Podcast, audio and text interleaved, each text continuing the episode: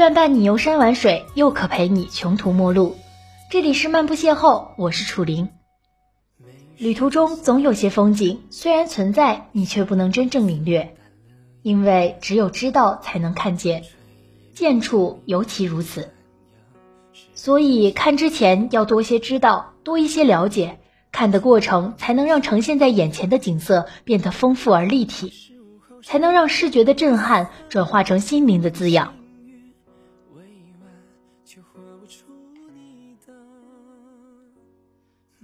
江南古镇的历史自吴越开始，以前的江南是烟柳繁华之地，如今的江南是温柔富贵之乡。旧时的缠绵悱恻和才子佳人诗词歌赋，现在已被打散，沉在每每被人咏读的古诗词里、传记里。轻纱曼舞是江南，小桥流水是江南，细雨裹重山也是江南。桃叶渡、沈园、断桥、西泠桥也依旧是江南。江南是风姿绰约又千变万化的，每个人心中都有一个自己的江南。这江南可能是半途飘来的那份茶香，精心味品了一番；可能是刻意守候的清晨初晖，半悬在廊桥之上；可能是挽袖垂衣的女子嬉笑之间做着手中的活儿；可能是某个老人家脱口而出的一句叮嘱，让思乡之情徐徐而歌。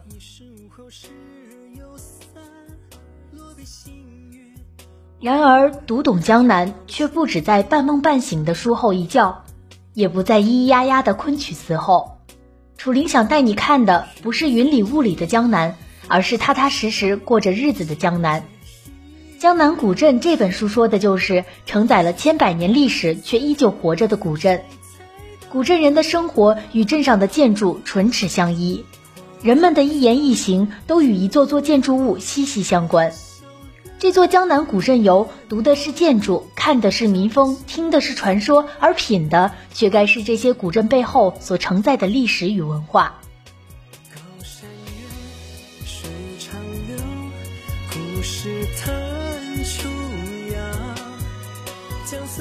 一条安详的水巷连着悠久岁月，一册线装的古书记着往事歌谣，一根千年的莲藕仍在岁岁开花。同理。一片富庶的江南水乡，一个著名的古老水镇。同里就称同里，同里的美是一种意境的美。那带着人烟的河水，那载着旧梦的油菜花，那镌刻着历史的石桥，要用一种平和的心态去感受它的气息，或驻足，或前行，看着沿路的自端灰瓦，望着远处的茶馆客栈。嗅着近处的美食香茗，感受着江南水乡特有的那份人文魅力，突然发现，也许这便是天堂。在同里，桥是连接两岸居民的唯一通道。临水人家在家门口建桥，贴水人家则在屋里建桥。桥的形态也是各不相同的，有拱式、梁式、天桥及简易平桥等多种，也有单孔和多孔之别。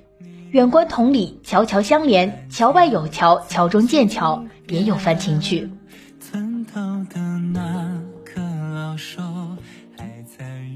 桥本身就是一个美好的景物，秀水拱桥，石栏环洞，极富诗情画意，如三桥前的轿帘，耐人寻味。桥代表着同里传统理念和传统文化的完美结合，像四本桥的寓意引人赞叹。没有思想和个性的城市，犹如没有灵魂的人。假如同里丢失了桥，那便丢失了延续千年的历史。距离苏州古城只有十八公里的同里古镇，处于江南地区的水网地带，因此它具有同里湖、南新湖、叶泽湖、庞山湖、九里湖这五湖环绕，又有运河流经、港岔纵横的地理环境。虽经岁月更迭、桑田改换。但是我们的同里古镇却依然保留了阴水城镇、阴水城街、阴水城市与阴水城园的原初形态，世称纯正水乡就是江南。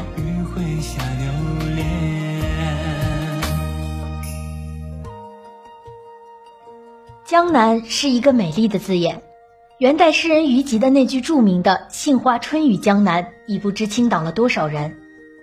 不过，在这一行名句里，最要紧的却是一个“雨”字。因为有了雨，江南大地才显现出了水淋淋、湿漉漉的特征。当然，这也包括了同里的雨。雨洗净了古石板路，催开了玉兰花，使桶里的瓦片更黑，让桶里的墙壁更白。桶里的色调之所以是宁静温润的，当主要取决于水乡民居的建筑特点。中国的古代美学崇尚简素的淡雅，注重环境的和谐。而这种粉墙黛瓦的色彩，这种组合有序的格局，恰恰是在水的命题下，体现了抱朴怀素的思想，呐喊了天人合一的理念。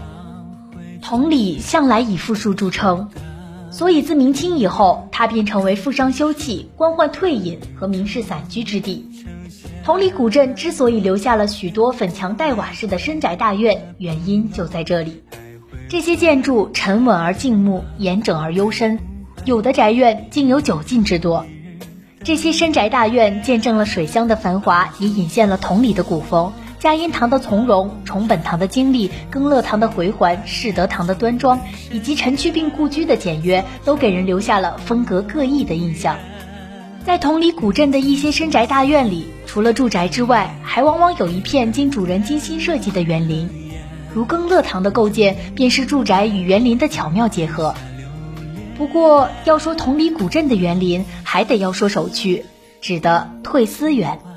退思园的主人名叫任兰生，清代的同治、光绪年间，曾在安徽任兵被盗。任兰生营造私宅的时候，才《左传》中“静思尽忠，退思补过”之意，将这座园林取名为退思园。退思园左为宅，中为屋，右为园，素静而典雅，富贵而精致。由于退思园具有很高的历史文化价值，所以它不仅在中国园林史上占有一席之地，而且还和著名的拙政园、留园、网师园、沧浪亭等苏州古典园林一样，被列入了世界文化遗产的名录。退思园贴水而建，因此也叫贴水园。贴水是退思园的最大特点，也是退思园的独家个性。水倒映着闹红一葛的画舫。照射着孤雨生凉的花窗，养怡着款款游鱼，呐喊着云影天光。如果说中国的园林是由建筑、山水、花木等组合而成的一个综合艺术品，那么我们贴水而建的退思园，便多像浮于同里古镇、浮于江南水乡的一朵睡莲呐。中国的古典私家园林生于苏州一带，江南的造园之风绵延不绝。是有着文化传统与历史根源的，而让同里人特别自豪的是，以世界上第一部造园专著元志名士，而又被后人称为造园宗师的明代继承，竟正是同里人。在同里古镇的乌金桥一带，至今还保留着继承的故居。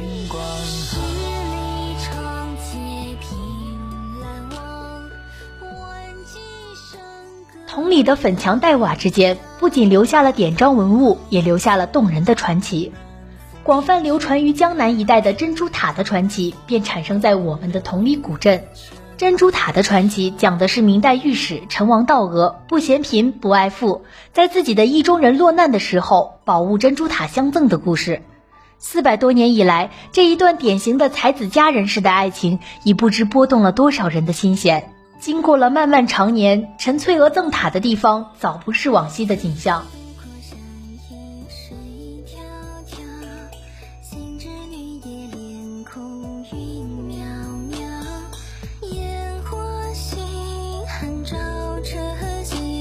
守天下明月为